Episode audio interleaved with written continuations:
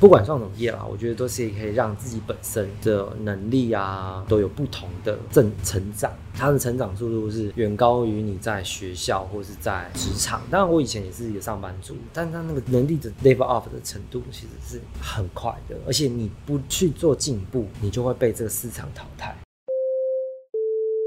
欢迎收听谈话时间 Beyond Your Taste。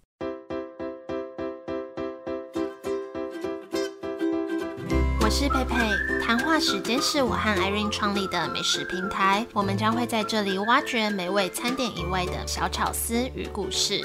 好的，那我们的八月特别企划先告一段落，希望大家喜欢我们邀请的美食 KOL 们来谈话时间的分享。那九月的第一天，大家过得好吗？我觉得今年真的过得非常快。谈话时间是今年一月开始，也谢谢一路上收听这个节目，还有发现我们的每一个人。那今天邀请到的店叫做北七底家，听起来有点搞笑，可是等一下可以听到老板的背景跟这个命名的意义。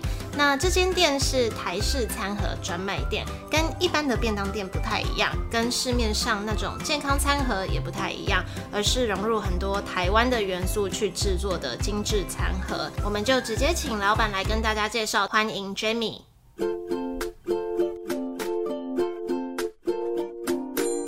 嗨，大家好，我叫杰米，我是北七的杰米，很感谢谈话时间邀请我来录这个 podcast。等下的内容也可以跟大家分享一下这间餐厅的一些故事。先让大家快速认识你，可不可以用三个形容词形容一下这家店？嗯，这家店其实就是家的感觉，然后蛮温馨的。那再来是我们的餐点，其实都是属于比较家庭的感觉，其实是比较。注重健康、原形食物，在这个台北，我希望可以让大家有更放松，不是只有家而已，就是它可以更放松的，让在这个忙碌的城市中有一个休憩的地方。嗯嗯嗯。所以你在打造这个环境，可能会特别以这种比较舒适啊、温馨、温暖的方向去做设计。没错没错，有感觉得出来。等下我们再好好聊环境这一块。但我想先知道，你这个命名是什么时候开始想要做？北七底家这四个字，这是一个蛮好玩的故事。其实原本的设定真的是那个北台北的北七，就是骂人的那个北七，真的是。然后有一天，呃，我大学同学就是跟我讲说：“你这没文化，你取这是奇怪的名字。”然后就帮我改，说：“你就叫台北的北。”七夕的七，很符，对对对，很符合你的人设。你就从高雄上来来台北七夕，你在高在台北待了十几年了，所以我们就因此这样子，马上我就去到北七，再加上底价，让大家知道我们这个地方的温暖。嗯，所以一开始只是想要搞笑的，没想到反而让人家有一个这个背后的故事。对，没错没错。但是当你说是这个意思的时候，我真的觉得有一个。很特殊的意义在，因为就像你说的，你是从高雄，然后你可能很久以前就来台北工作了，对不对？对。然后算是打造一个，也是让外地人来栖息的一个这样的地方。对。刚刚讲到这家店，就是有一点像家的感觉，你可不可以用声音来给大家认识一下这家店？比如说在这里面有什么特殊的摆设啊、设计是你有精心做打造的？很多的小细节其实都是由我自己。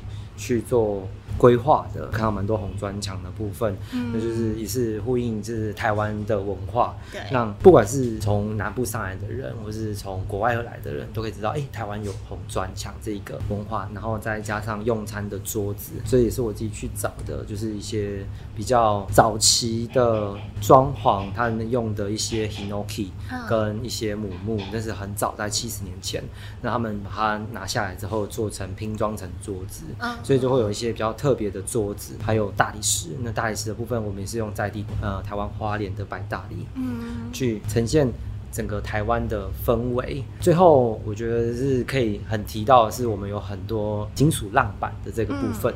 那这个部分呢，其实是源自于说，很多时候我们铁皮屋吗？对，就是铁皮屋。我们很多时候 铁皮屋，其实我们路边看也是看很多，但是。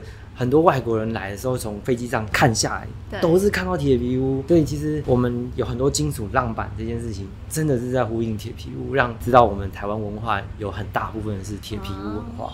所以你深层是想要把这个台湾的文化表现出来，对，也包含我们食材都是在台湾当地的的食物，感觉得出来你们那个食材的特色。我们先聊聊你们主打的项目好了，算你会说是餐盒吗？哎，是。为什么当初会选择这样子的一个品相开始创业？呃，当初因为我们其实开创的时间也是在呃疫情的当下，嗯。我们二零二零年开开始，哎，是吗？对，我以为更早哎，差不多二零二零年开始到现在快两年了嘛。那我们那时候也是就是疫情的时候，所以我们有评估整个消费的呃模式都改变了，所以我们内用的方式也有外带餐盒的方式，嗯，所以让它都有不一样的。服务内容，感觉最近卖蛮多餐盒的店，嗯，那你自己觉得你们家的餐盒跟其他家最不一样的地方是什么？我们融入的比较多是台湾的在地的味道跟食材，其实最主要还有一个我们最有大特色的东西是我们的虾子跟丝木鱼，嗯，那这是我们家我爸爸自己在高雄做养生态养殖的。哦。对，我们是做生态的养殖，是丝木鱼跟白虾的混养。那我把这个我们既有的资源，然后跟很好的食材带来台北。那它也是南部人的回忆，嗯的味道。那再加上很多像我们的卤牛腱心，它是我奶奶的味道。哇，全部都是来自于。所以它跟外面的一般餐盒比较不一样的地方，是我们融入了更多我们。的记忆，嗯，跟一些怀旧的味道，当地的食材。而且你说，比如说虾子、丝木鱼，我发现你的那种烹调的手法还蛮特别的，就是好像也是平常在其他家的那种健康餐盒啊吃不到的东西，比如说醉虾，嗯，类似这种的。嗯，那我们也希望大家能够每天来吃到的配菜都会有一种不一样，虽然主餐都是。差不多可能有牛、鸡、鱼、虾，那当然配菜就像家里面一样，就会有什么不一样的变化。那每次来都会有期待，说哦，我今天吃到的配菜是什么？哦，我今天吃到是豆腐，我今天要吃南瓜盅。除了主菜的选择以外，配菜也是让大家所所期望的。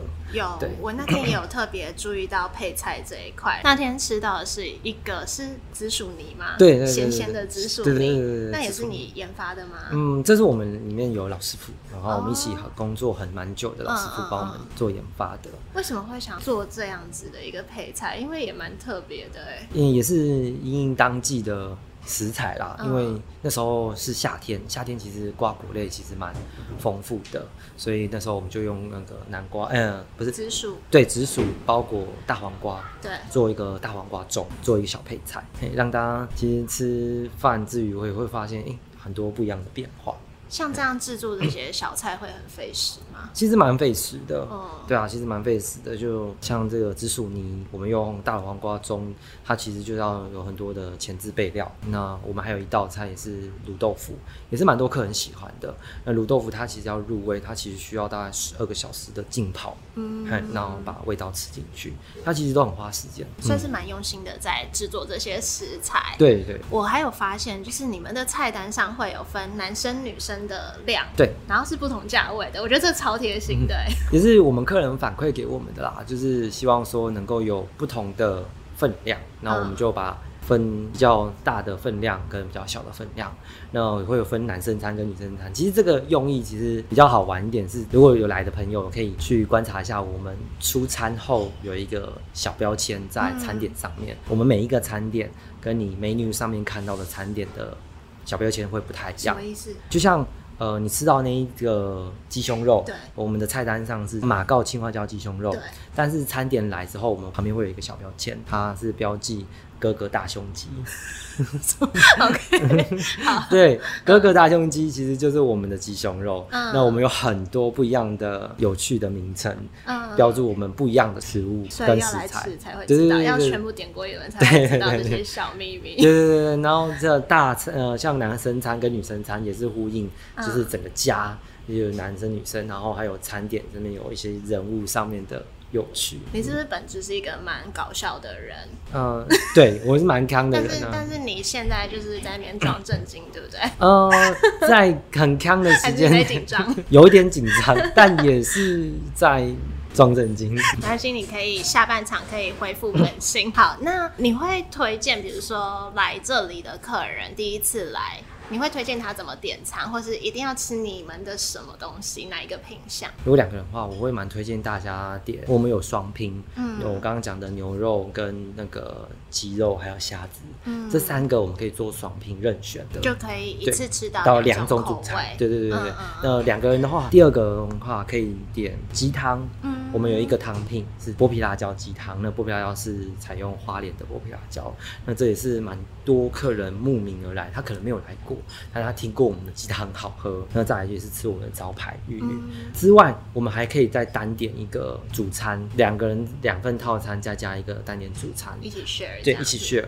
那单点主餐的部分呢，我们有另外一个是小小隐藏的菜单，是我们有做素食，是为了一些不吃肉的朋友们，我们做。的素食，它是用发酵一年的手工味增去做的烤豆包，因为可能很多吃肉的人就不太会去在意素食这一块，嗯，但其实素食这一块其实蛮多吃肉的人吃过后发现非常好吃，所以很多客人来，其实他们都是点两个套餐之后单点一个素食，或是另外的一些主餐，嗯，对我觉得呃，如果两个人来吃饭的话，可以这样点。然后刚刚讲到那个青花椒鸡胸肉，对，你知道那天其实。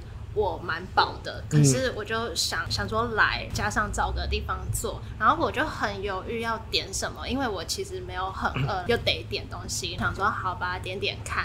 你知道我开胃耶，那个青花椒鸡胸肉真的很好吃哎。你在腌制这个菜的时候有下什么特别的功夫吗？这道菜其实也是跟台湾有很大的关系，是青呃马告青花椒这一字。马告是台湾特有的珊瑚椒，它带一点柠檬的香气。嗯，那它这个腌制其实它也是需要蛮长的一段时间，它需要放冷藏腌制至少十二个小时以上。哦，那它的肉质才会变得很软嫩。然后我们再做熟肥，像鸡肉是 你只要一旦腌制过后，它鸡胸肉就会变比较嫩，是不是？对，它它一定要长时间的彩味，对对对对对对，它一定要有一定的前置的腌制，嗯嗯嗯，然后腌制它一段时间，它才能够有奶嫩的口感，嗯，对，真的很好吃，感谢，推荐大家吃这一道菜，其他可能也很好吃，只是我那天没有吃到。对，蛮多客人也是会点，因为马告其实。在台湾，它是很台湾的特色的新香料，但不常吃到，在台北啦。但目前最近还是有，只是不常。让很多人看到这道菜，嗯，可以试试看，蛮开胃的，我觉得真的很开胃，蛮开胃的。我可以插播不问一件事情，可以啊？为什么会有鲨鱼娃娃在店里？请问这跟台湾的关系是什么？对，这只是要呼吁呃，我们家私木鱼，但是我们找不到好看的私木鱼，所以我又找了鲨鱼娃娃。他还挂牌子，挂什么东西？嗯，请勿做人。因为我们其实主要是因为我们这餐厅，如果可以来用餐的好朋友们，都可以来看看我们餐厅。我们餐厅其实。花了很多心思去做规划，原因是因为我们的不是正方形，我们也不是长方形，我们是一个梯形。真的，对我们是一个梯形的餐厅，它很难规划整个餐厅的动线跟座位。嗯，那刚好这个鲨鱼娃娃其实在一个很。窄的地方，所以那个地方我们不希望客人会去坐它，因为这样会影响到大家行走的动线，所以我们就做了一个鲨鱼娃娃在那边。也呼吁很多客人其实很喜欢跟他一起用餐啦。哎呀，如果想要指定跟鲨鱼一起吃饭的，可以赖上或电话跟我们说。OK，好，说我要跟鲨鱼一起吃饭。好，我们在二零二一年的三月份，我们就跟小林村，就是我们。九一大地队面村那个小林村，嗯，他们后来有发展起来，就是种名字。嘿，那我们跟他们去购买了呃纯天然有机的青梅跟黄梅，来那个时候我们自己去洗净，然后泡制，然后泡了一年的，我们用很多的基本的酒，像琴酒、v 嘎、莱姆，然后威士忌，我们用这基酒去泡制这些做成的呃梅梅子酒。那泡到今年也一年多了，其实可以开缸了。哦，对，那我们这也是我们后半年想要推广的东西。我们梅子酒非常多的老客人都会，对对对，都会来试。嘿，那我们花了很多心思，然后也用了很好的食材，让大家喝到这个梅子酒。呃，想要吃好吃的，然后喝好喝的酒，都可以来我们这边。我们在九月十八号即将举办一场小成本拍出高质感餐饮照的摄影实战工作坊。那在这堂课呢，会包含手机跟相机的新手教学，带着大家从拍照的灯光角度、构图、背景、道具运用到简易修图，根据不同的应用场景还有目的，让你可以用简单的方式拍出实用又吸引人的美食照。那详细的资讯跟报名链接都会在这集简介，欢迎大家来参加。我们就继续回到节目吧。你是从什么时候开始想开店的？呃，开店这件事在很小的时候就生根在我自己的心里。为什么？怎么来的？我们家我们家其实都是开店的，我妈妈是做美发，他们是也是白手起家做美发。那我爸爸就是我刚刚讲到，我们家做养殖，是做石目鱼跟白虾的养殖业。爸妈都是做生意，就是做创业的。那家里耳濡目染之下，其实对于创业这个想法，其实也蛮多的憧憬跟想象。自己本身也很喜欢吃这件事情，所以才说想说，嗯，那爸。这个家里的东西加上自己的兴趣，嗯，然后就开始创业这样子。你算是过去工作背景比较偏向哪一块的？呃，我之前工作背景也是相关食品业的，啊，我是做食品的业务。通路兼 PM，就是有规划食品的加工跟代工，嗯，嘿，那推广到各通路或是餐厅，对，你要自己想，然后想产品去做推广。那你算是知道自己想要开店，所以才会特别去找这样子的工作做吗？还是有这样子往这边去先打基础，先打这种感觉？对，像我们这间店其实有很多的基础，也是从那边，就是从我的历练中有的养分嘛。嗯，嘿，有这样子的历练，我才能够可以开这间。店，嗯，对啊。那你目前已经，你刚刚说开两年了吗？对。你的热忱还在吗？还还在，还在，还在。基本上没什么休假。对啊，就是基本上都是会到店里面。对。多忙，就是都会来店里面。嗯嗯。所以你一直都保持在这个状态，就是。还是很喜欢做这件事情，或是你偶尔还是会有一些觉得很困惑、很累的时候，会有这种时候吗？嗯，一定会有，就是尤其是像在疫情的情况下，餐饮这件事情是真的很受打击。当然，就是挑战是打击，也是一个不一样的挑战。嗯，哎，那我们就。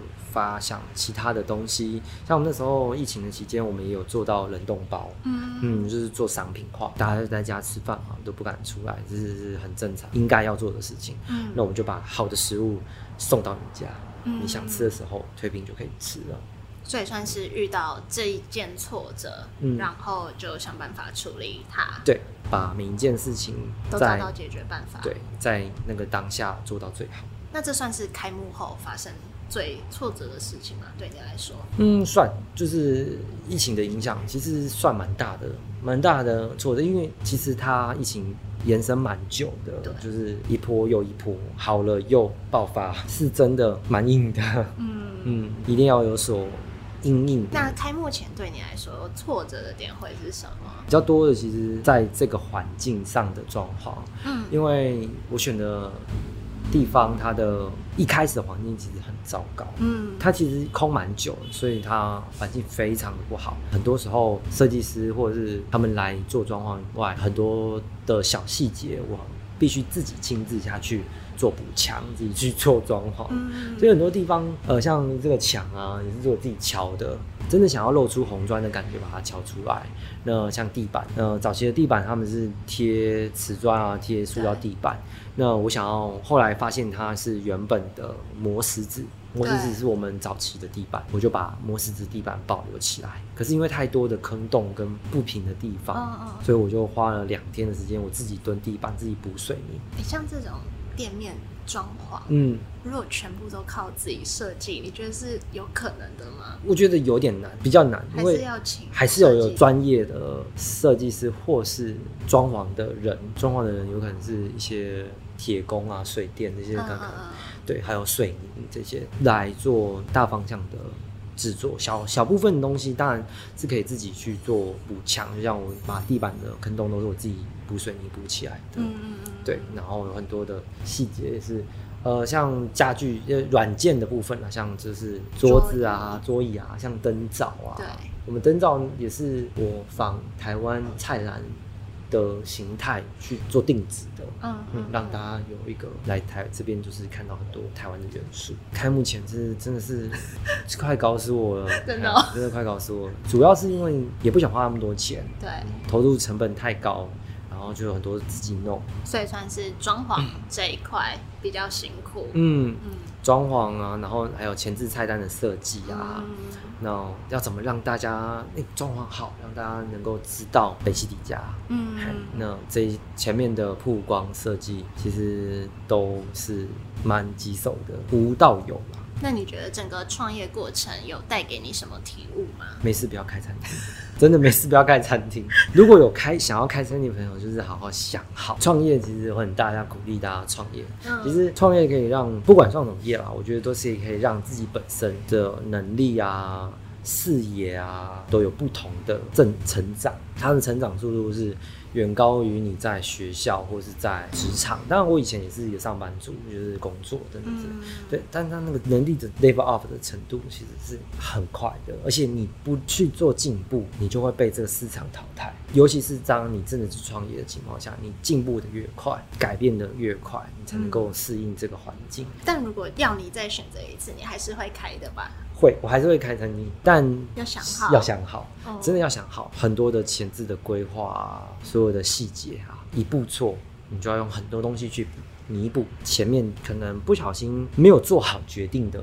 决策，对对对，在开之前这段过程，你有没有受过什么阻止或者是反对，还是你的家人啊等等的都很支持你做这件事情？一定会有很多人会有给有很多的声音说，嗯，怎么会想要开餐厅？嗯，在那个时候你都会怎么想？在当下，因为有之前的经历，算蛮冲动的啦。讲白一点，其实蛮冲动的，但也是有这个冲动，我才能开这间餐厅。嗯，做很多事情一定要有那个开头，裹足不前这件事情，其实是很多创业的一个，就是没有开始的一个原因。一定要先开始，但是先开始这一件的条件是也要先想好。对，什么叫想好这件事情？我觉得很难定义。嗯，每个人的想好的定义，我觉得太难了。对啊，那不用去斟酌到底怎样才是想好。嗯嗯。但创业就是要冲，要勇敢。但是你还是叫人家不要开。对我一定的。当这集的那个标题好了。对，没事，不要开餐厅。好，那最后你有没有什么话想要对支持你的家人朋友说？不支持的也可以。其实蛮第一个人一定要是谢谢感谢我爸妈，就是在餐厅有给我很多的指教跟支援，这是一定的。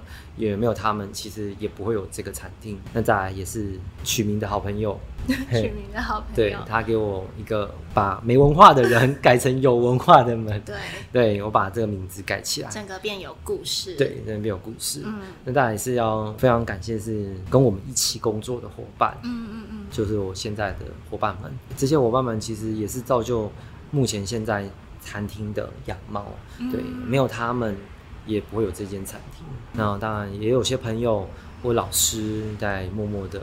会来支持我们，对，当然也很感谢谈话时间，真的来，没有啦，谢谢你来。对，那你可不可以再次介绍这个品牌，或是有没有什么订购资讯，或是在哪些地方可以找到你？呃，我们是北七底家，可以透过 Facebook、IG 或是 Google Map 的地图输入北七底家，台北的北，七夕的七，四零官邸的地，家里的家。那就可以找到我们。那我们在官方网站上面都可以找到我们的官方 LINE 或是联络电话，都可以在 LINE 上或是联络电话跟我们预定餐点或是内容。非常谢谢杰米今天的分享，谢谢，谢谢你。